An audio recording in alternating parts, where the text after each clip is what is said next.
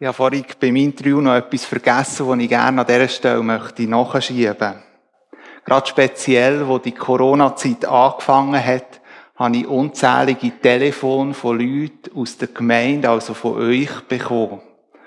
Und bei diesen Telefonen ist es darum gegangen, dass sie das Anliegen hatten, wenn sie in irgendeiner Weise helfen können, Menschen unterstützen oder auch in irgendeiner praktischen Arbeit können dazu beitragen, dass anderen Gemeindegliedern besser gehen, dann haben sie gut Zeit und würden die Zeit gerne investieren für andere aus unserer Gemeinde.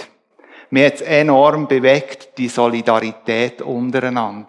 Und an dieser Stelle einfach ein grosses Dankeschön für all die Bereitschaft, füreinander da zu sein. Und ich wünsche mir, auch gerade im Blick danach, dass die Solidarität weiter in unserer Gemeinde darf gelebt werden, eben Realität ist. Ich habe mich enorm gefreut auf den Morgen. Und andersrum habe ich auch gemerkt, je näher dass der Morgen ist, desto mehr auch irgendwo Unsicherheit oder, ja, was trifft mir denn an? Gewisse Gedanken, die sich abspielen. Wer trifft mir an? Wie feiern wir nach so langer Zeit wieder Gottesdienst? Wo stehen die einzelnen Leute? So vieles hat mich im Blick auf den Morgen beschäftigt. Und ich habe einen Text ausgesucht aus der Bibel von einem Mann, der auch, man könnte sagen, bewegte Gemeindekontext erlebt hat und mit drin gestanden ist. Die Rede ist von Paulus. Und ich möchte euch einen Text vorlesen, wo er an Gemeinden schreibt und er ein bisschen Einblick gibt in sein Herz, in seinen Herzschlag. Den Text finden wir im Galater 6, die Verse 1 bis 10. Ich lese aus der neuen Genfer Übersetzung. Geschwister, wenn sich jemand zu einem Fehltritt verleiten lässt, sollt ihr, die ihr euch von Gottes Geist führen lasst, ihm voll Nachsicht wieder zurechthelfen. Dabei muss aber jeder von euch auf sich selbst acht geben, damit er nicht auch in Versuchung gerät. Helft einander, eure Lasten zu tragen. Auf diese Weise werdet ihr das Gesetz erfüllen, das Christus uns gegeben hat. Wer sich jedoch einbildet, er sei etwas Besonderes, obwohl er in Wirklichkeit nichts ist, der belügt sich selbst. Vielmehr soll jeder sein eigenes Tun überprüfen. Dann kann er sich mit dem rühmen, was er selbst tut und muss sich nicht mit anderen vergleichen. Jeder hat nämlich seine ganz persönlichen Last zu tragen. Wer in der Lehre des Evangeliums unterrichtet wird, soll mit allem, was er besitzt, zum Lebensunterhalt seines Lehrers beitragen. Macht euch nichts vor. Gott lässt keinen Spott mit sich treiben. Was der Mensch sät, das wird er auch ernten. Wer auf den Boden seiner selbstsüchtigen Natur sät, wird als Frucht seiner Selbstsucht das Verderben ernten. Wer dagegen auf den Boden von Gottes Geist sät, wird als Frucht des Geistes das ewige Leben ernten. Lasst uns daher nicht müde werden, das zu tun, was gut und richtig ist. Denn wenn wir nicht aufgeben, werden wir zu der von Gott bestimmten Zeit die Ernte einbringen.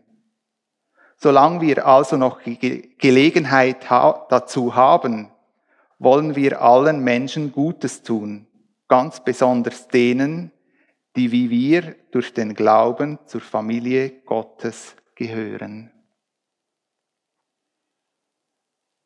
Einmal soweit der Text, wo ich mit euch ein paar Gedanken möchte teilen. Der Galaterbrief hat der Paulus verfasst und der Brief ist nicht einfach an eine spezifische Gemeinde gegangen sondern man könnte sagen, es ist so wie ein Zirkularschreiben gewesen an verschiedene Gemeinden in der Provinz von Galatien. Verschiedene Forscher haben sich mit dem beschäftigt, wo denn echt die Region muss gelegen haben, wo da der Paulus den Brief geschrieben hat.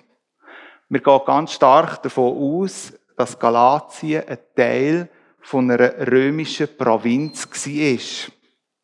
Eine Provinz, die sich je nachdem, wie sich Kämpfe entwickelt haben, auch sehr schnell hat können verändern Also eher im südlichen römischen Provinz. Und daraus haben sie gefolgert, dass der Paulus in dieser Gegend bereits schon in der ersten Missionsreise muss vorbeikommen sein.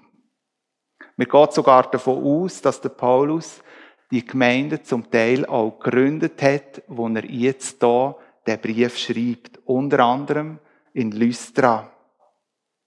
Der Galaterbrief ist sehr eng mit dem Römerbrief verwandt. Und vermutlich ist er auf der Reise entstanden, wo der Paulus von Mazedonien auf Korinth unterwegs war. Ungefähr 55 nach Christus.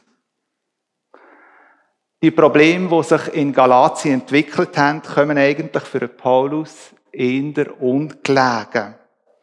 Zu dieser Zeit hat er nämlich Ephesus müssen verlassen, wegen unglücklichen Zuständen und ist ihm Titus entgegengegangen, der erzählt hat, wie es in Korinth, wie sich dort die Gemeinde entwickelt. Und der Paulus hat also in dem Moment gar keine andere Möglichkeit, als einfach einmal einen Brief zu schreiben. Die Briefe, die der Paulus schreibt, nicht nur der Galater, wenn man die durchliest, muss man sagen, sie sind enorm dicht geschrieben. In nur ein paar wenigen Sätzen, die ich euch jetzt vorgelesen habe, kommen verschiedene Themen, die er aufgreift. Bewusst wollte ich aber nur ein paar wenige daraus rausnehmen. Und schlussendlich in unsere Situation ins Heute reinreden. Wenn man so einen Text, wenn ich euch jetzt vorgelesen habe, gehört, dann kann auch beim einen oder anderen der Gedanke kommen, der Paulus hat wieder einisch eine schöne Standpauke. Er gibt gerade wieder einmal ein bisschen recht Gas. Ja, zugeben, der Paulus hat die Leserschaft nicht einfach mit Samthändchen angelegt, sondern er hat Themen beim Namen genannt. Aber etwas wird in dem Text deutlich wenn man die Wortwahl von Paulus anschaut. Wenn er diesen Leuten in Galatien schreibt, dann setzt er sich wie selber ins gleiche Boot hinein. Er schaut sich als Teil von ihnen an. Und aus der Wortwahl wird deutlich, er verurteilt die Leserschaft nicht. Er vernichtet sie auch nicht mit diesen Worten. Das ist ihm absolut wichtig, sondern seine Worte sind von Gnade prägt. Gnade, wo er selber, der Paulus, durch Jesus Christus empfangen hat. Und was ihm so wichtig ist, die Gnade diesen Menschen weiterzugeben, die mit ihm im Glauben unterwegs sind. Er hat Gnade ganz persönlich erlebt. Und mit dem hat sich für ihn wieder der Himmel geöffnet. Und sein Anliegen für dazumal, aber auch das Anliegen für heute ist, dass auch wir, wenn wir Gnade dürfen erleben, wir dürfen erleben, wie sich der Himmel öffnet. Aber nicht nur das, sondern, dass wenn wir Gnade erleben, dass wir dürfen verändert werden, von innen nach außen. Und dass Jesus durch die empfangene Gnade in uns darf leben und darf ausstrahlen. Den Menschen, wo wir begegnen, wo wir mit ihnen unterwegs sind. Der Paulus benutzt absichtlich in dem Text das Wort Gesetz. Und mit dem will er der Leserschaft vor Augen führen, dass er nicht Find vom Gesetz ist, sondern dass er sich als Gesetz Christi hebt.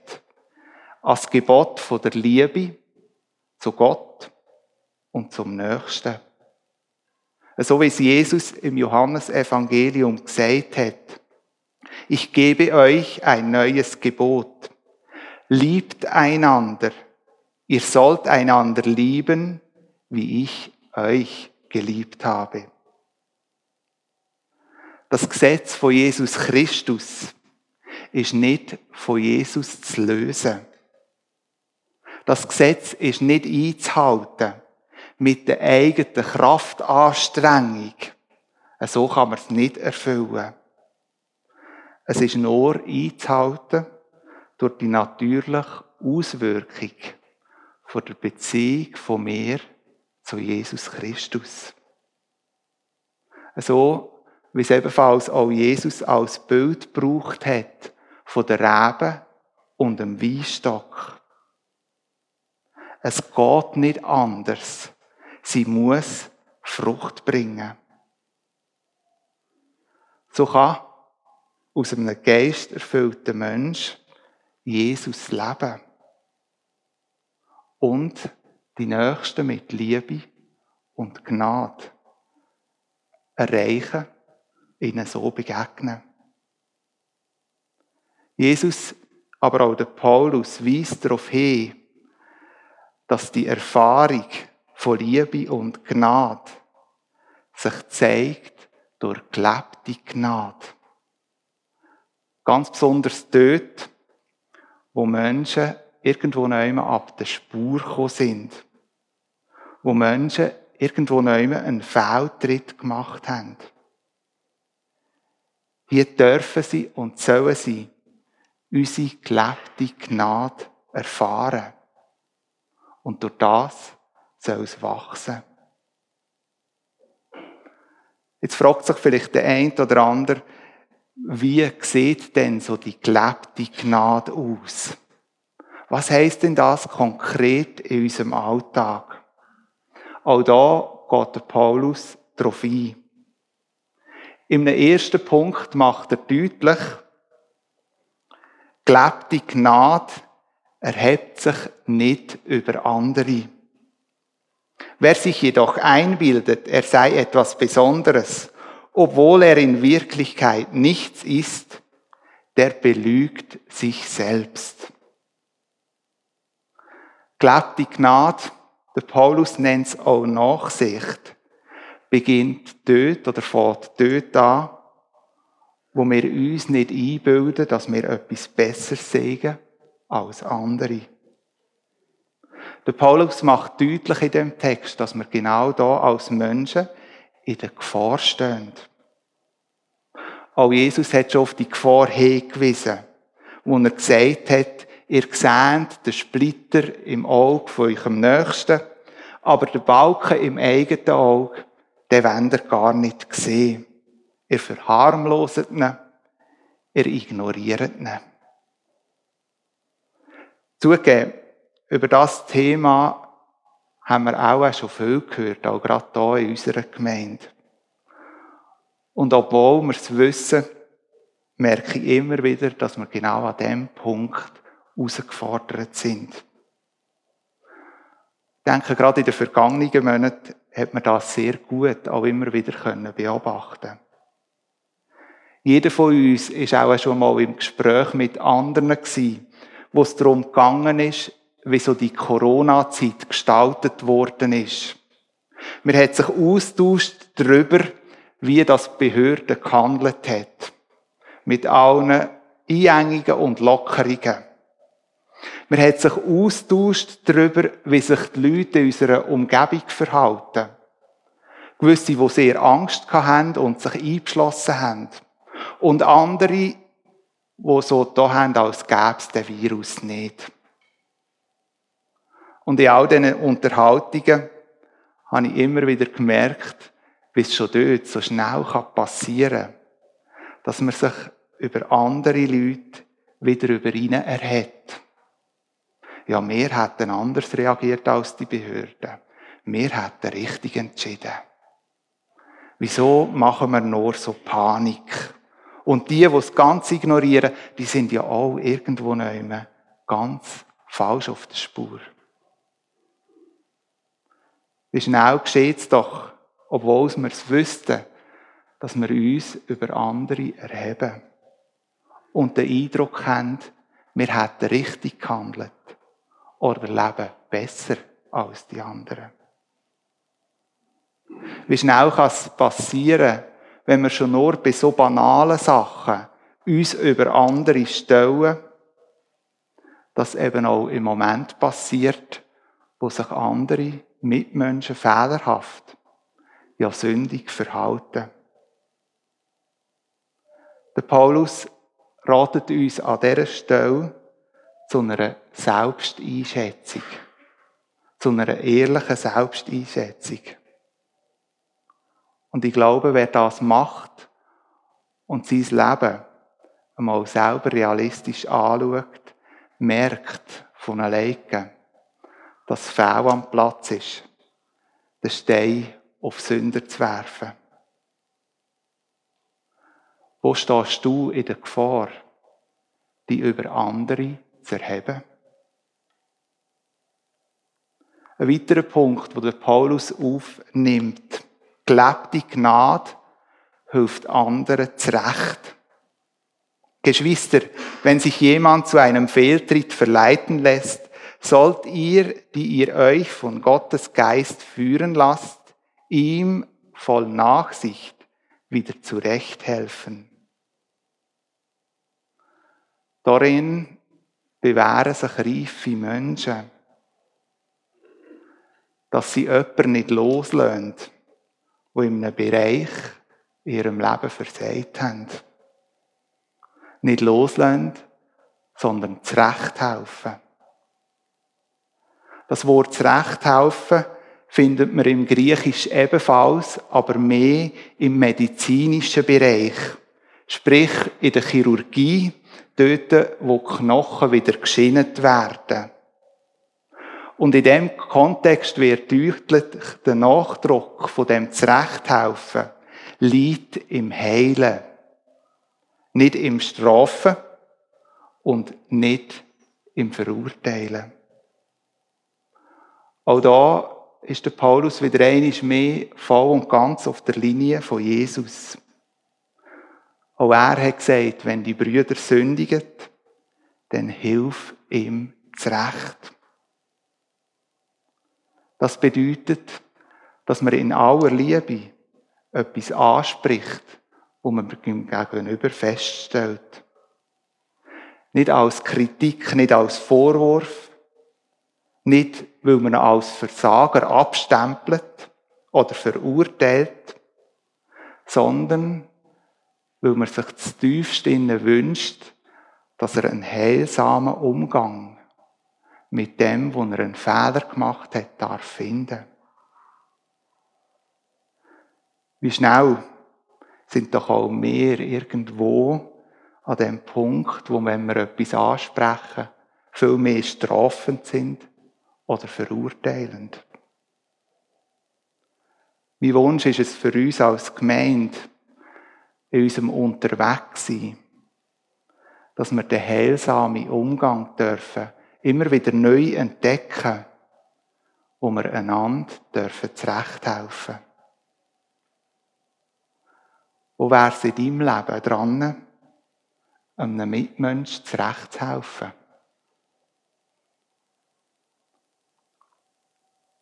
Ein weiterer Aspekt, den Paulus aufgreift, benenne ich mit dem Thema gelebte Gnade erträgt die Last vom anderen.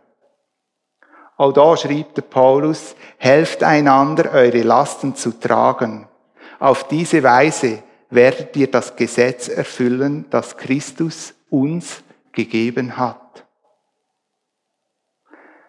Ich glaube, ganz häufig erahnen wir gar nicht, was wir für unterschiedliche Lasten zu tragen haben. Bei den einen oder anderen wissen wir es, aber bei vielen nicht. Und wie schnell kann es passieren, dass wenn wir vom einen oder anderen die Last kennen, dass wir uns wundern und fragen, wie kann der das nur tragen? Wie schafft er das nur? Oder aber Das Umgekehrte, dass man sich fragt, wieso macht jetzt der wegen dem so ein riesen Drama? Bitteschön, das ist doch nicht so tragisch. Aber wir wissen nicht, wie schwer der andere genau an dieser Last trägt, wo er uns vielleicht Anteil gibt dran. Und auch ich bin angewiesen, dass mir jemand hilft mittragen. In einigen Bibelübersetzungen finde ich es ganz spannend, wie der Vers formuliert wird. Weil in ganz vielen heißt es, einer trage des anderen Last. Was heißt das? Es ist Einzahl. Ich übernehme die Last für jemand anderen und nicht für die ganze Umgebung oder für alle Menschen, die irgendwo nehmen an Lasten zu tragen haben. Ich glaube, wer das versucht, der ist ziemlich gleich ausbrennt. Ich mag mich an ein Gespräch erinnern mit dem Ralf Sommer, das ist schon wieder ein bisschen länger her. Ich weiß auch nicht mehr, was der Inhalt von dem Gespräch war, aber an eine Aussage mag ich mich noch sehr gut erinnern von ihm. Er hat relativ stark betont gesagt, ich bin doch nicht der Heiland.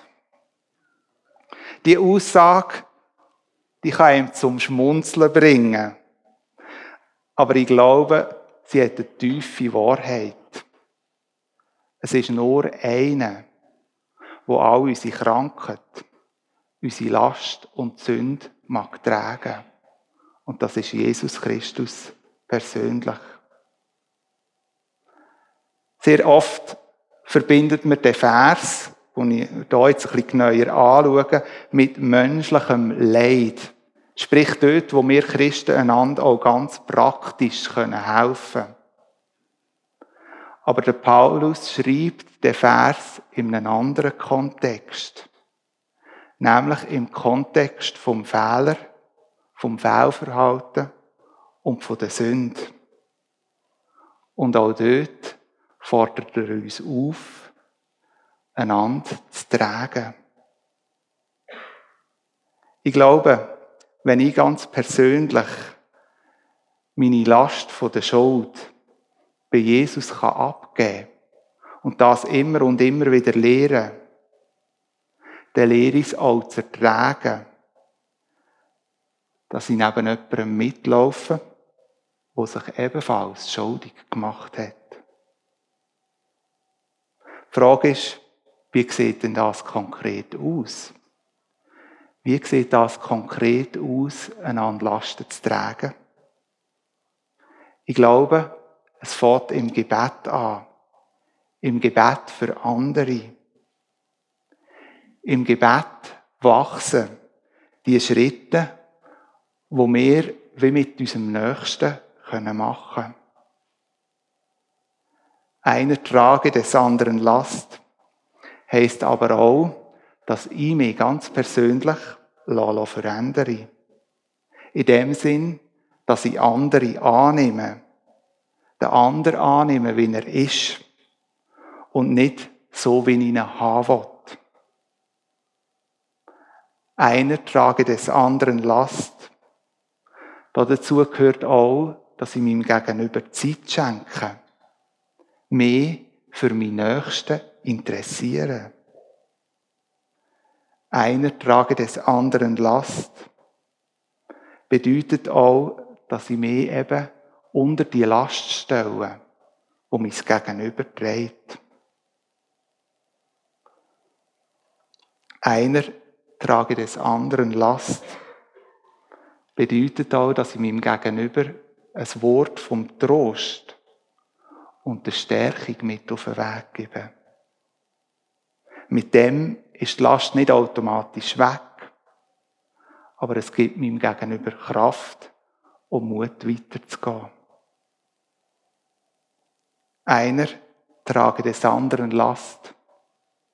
Bedeutet aber auch ganz praktisch mit meinem Gegenüber Schritte zu gehen. Ihn dort zu unterstützen, wo es mir möglich ist. Einer trage des anderen Last bedeutet, dass ich meinem Gegenüber mit Respekt und Wertschätzung begegne. Wo hast du Menschen in deinem Umfeld, wo eigentlich du aufgerufen wärst, Lastenträger zu sein? Und hast du Menschen in deinem Umfeld, die dir helfen, Lasten zu tragen? Der Paulus geht weiter und macht deutlich, gelebte Gnade erntet die Früchte, wo man sagt. Der Paulus macht in dem Text deutlich, so wie ich mich verhalte, das gibt auch die Früchte, die daraus entstehen. Oder aus meinem Verhalten gibt es Früchte. Jede Saat bringt irgendwo Ernte mit. Und das auch in meinem geistlichen Handeln. Durch mein Handeln entstehen Früchte. Jeder sagt. Die Frage ist nur, was? Der Paulus ermutigt uns, darum zu ringen und Gott zu bitten, dass wir durch seinen Geist handeln können und somit säen. Der Paulus verheißt Ernte. Aber es gilt nicht aufzugeben. Er macht uns Mut, auch in schweren Bedingungen dran zu bleiben. Und zu säen, dort, wo es unsere Verantwortung ist. Durch das ist mir ein Bild in Sinn gekommen, das ich gerne mit euch möchte teilen möchte. Bei uns in unserem Haus, wir haben noch einen Gemüsegarten, den nicht ich pflege, sondern mein Vater. Das hat den Vorteil, dass wir etwa die von Gemüse können profitieren können, die im eigenen Garten gewachsen sind. Und der Frühling hat es so einen Moment gegeben, wo mein Vater Rüebli gesagt hat. Und die Rüebli haben und haben nicht wachsen. Nur ein paar wenige. Er hat relativ viel ausgesagt und etwa fünf oder sechs sind gewachsen. Mein Gedanke war, als ich das irgendwo angeschaut habe, am besten unterfahren etwas Neues setzen. Hat doch keinen Wert. Das bringt nichts. Und was ist die Antwort von meinem Vater? Wir machen es nochmal. Und er hat darüber gesagt, und sie sind noch nicht so groß, aber wir sehen es langsam, wie sie wachsen. Aber in dem Bild habe ich mich auch, muss ich ehrlich sagen, wieder erkennt. Wie schnell kann es doch passieren, dass man auch im geistlichen Sinn sagt und sagt und den Eindruck hat, da passiert nichts, ich gebe doch lieber auf. Man sagt und sagt und irgendwann wird man müde davon. Und der Paulus greift genau auch diesen Punkt auf und macht Mut und sagt, lasst uns nicht müde werden. Ich bin mir bewusst, heute Morgen sind all die Gedanken, die ich jetzt mit euch teilt habe, auch unterschiedlich angekommen. Die einen oder anderen sitzen da und mögen denken, ist wieder mal Zeit geworden, dass man über das geredet hat. Endlich. Und wenn ich an den XY denke, Hoffentlich hat er auch besonders gut zugelassen, weil für den ist das genau gewesen. Vielleicht sitzen auch die einen oder anderen da und denken, dass sie es schon oft gehört haben. In Predigten, wo auch immer. Aber wenn sie ehrlich sind, sich so gar nichts verändert hat.